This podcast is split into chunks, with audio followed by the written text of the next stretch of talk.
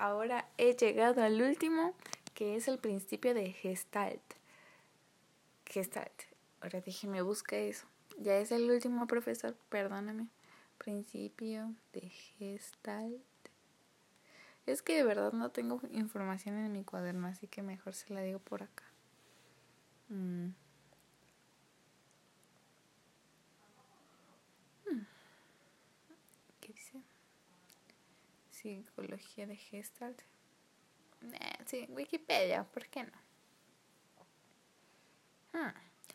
La psicología de Gestalt, también psicología de la forma o psicología de la configuración, es una corriente de la psicología moderna, surgida en Alemania a principios del siglo XX, cuyos exponentes más reconocidos fueron los teóricos Max Wertheimer, Wolfgang Kohler, Kurt Kofka y Kurt Lewin.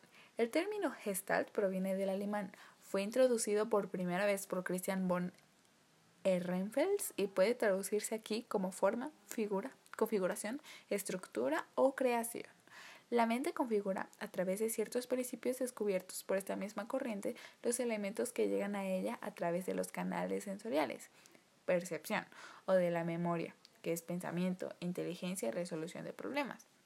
En la experiencia que tiene el individuo en su interacción con el medio ambiente, esta configuración tiene un carácter primario sobre los elementos que la conforman, y la suma de estos últimos no podría generar por sí sola la comprensión del funcionamiento mental.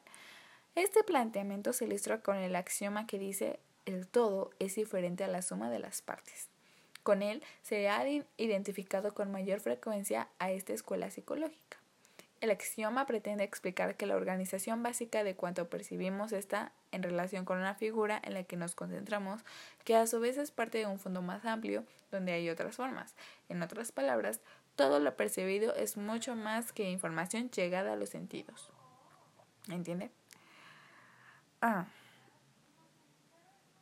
Uno de los principios fundamentales de la percepción para los gestaltistas es la llamada ley de las Pragans que afirma la tendencia de la experiencia perceptiva a, perceptiva a adoptar las formas más simples posibles.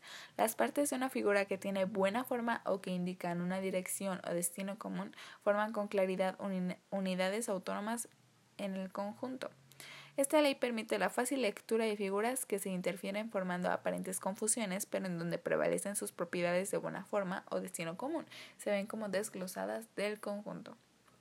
O sea, literalmente, como nos enseñó una foto, más bien como nos puso a investigar la profesora Ana Luisa, podemos poner así como nada más simples esferas con un triángulo en medio, pero acomodadas de tal manera que se vea como un cuadrado o un triángulo. Entonces como que la mente te juega. Y es interesante. Y ya terminé este podcast, ya es el último. Adiós, profe, buenas noches.